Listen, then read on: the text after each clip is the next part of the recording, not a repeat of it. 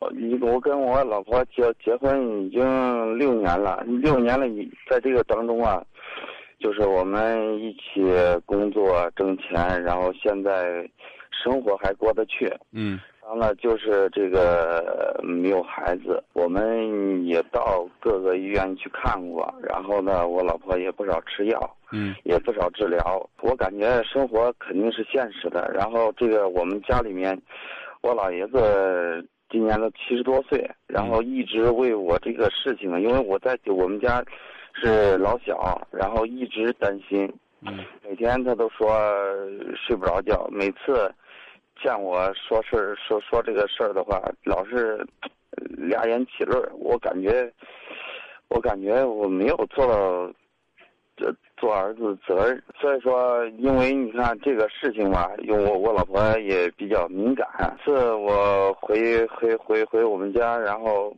他就电话追得特别紧，呃，问我干什么呀？问问走了没呀？反正是我感觉我们的感情原来是有的，然后中间发生好多事儿，我感觉我们的感情被我们两个已经挥霍挥霍尽了。嗯呃，现在感觉生活比较郁闷，工作平时工作压力也比较大，然后这个家里面也不和睦。我我现在我感觉就就就就这么个事儿，反正是我我我家人反正是现在就是意思是再找一个，然后我呢就是感觉着，嗯、不不是说因为媳妇儿不会生，然后就把她抛弃，我一直。感觉对这个事情，我我我现在是在，在这个十字路口，我自己也不知真不知道怎么办。嗯然后我的朋友，好多朋友都是说，呃，要是搁别人怎么怎么着，呃，早都早都在在在找出路了。因为这个，毕竟我也比较喜欢孩子，今年也三十多岁，三十几了？三三十二，嗯然后你这个身边你身边的朋友都这么说的？呃，我身边的朋友，那基本上都是这样说的。一个清一个清醒人都没有，全是糊涂虫。不是因为什么呀？因为呃，他们我也理解他们说的这话是什么意思。第一个呢，看感觉就是说我们在你为你为什么不找几个你媳妇儿的朋友问问呢？是我媳妇儿的朋友，他们也说，因为因为什么呀？因为他他们也说你赶紧了断。不是不是，反正是我内心里头打心眼儿里头，我也听了点儿，我也动摇过，但是我就是割舍不了这这几年感情的。所以我说那些人是糊涂虫。你能打这电话，说明你是个爷们儿。我真的想问，你确定是你媳妇儿的问题吗？假如说要是你的问题怎么办？打这个电话，我感觉就特别特别矛盾。然后你打这电话打的挺对的，真的，不敢说嗯今夜不寂寞能帮你做什么，但我们觉得可以给你力量。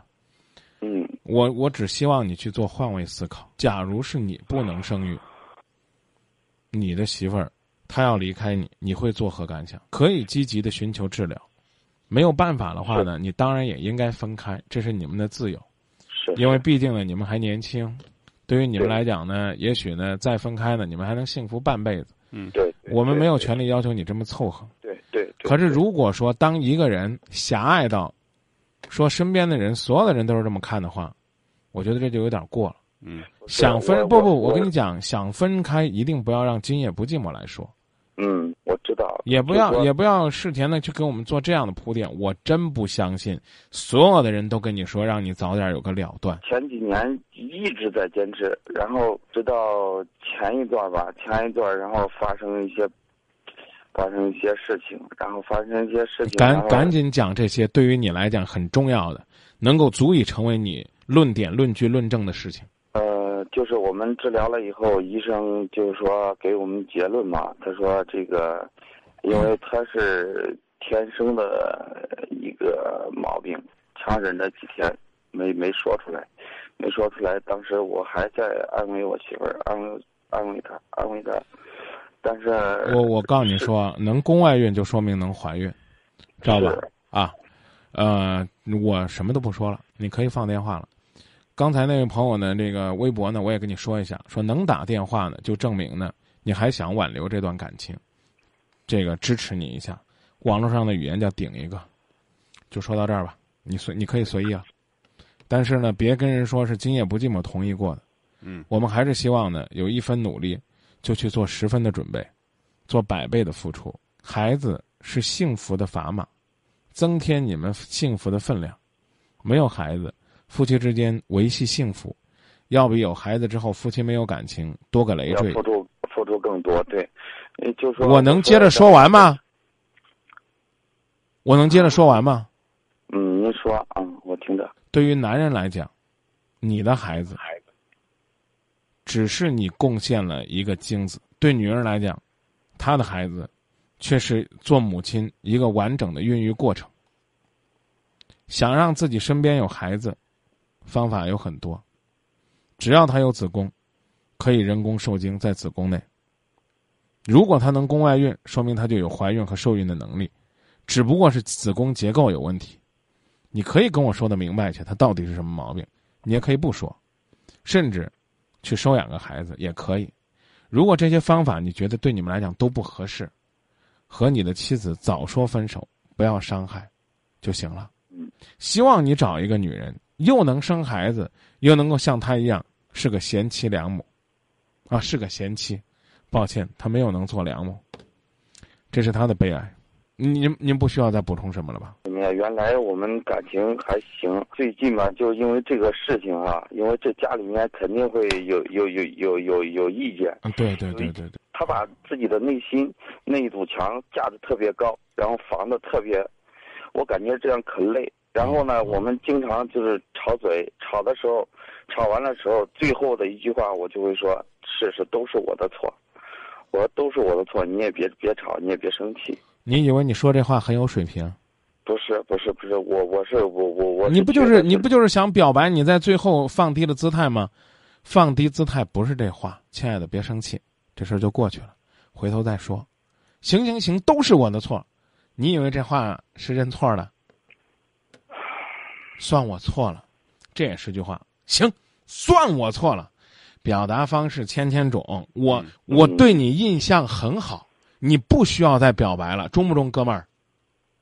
我这话都已经跟你讲了好几次了，你你是怎么着？你跟你媳妇儿分了，我还得夸你，对不对？我已经说了，这是你的自由，你在这个事儿上，你还能给我们打一个电话，如此的纠结，说明你很在意这段感情，你还想让我咋夸你？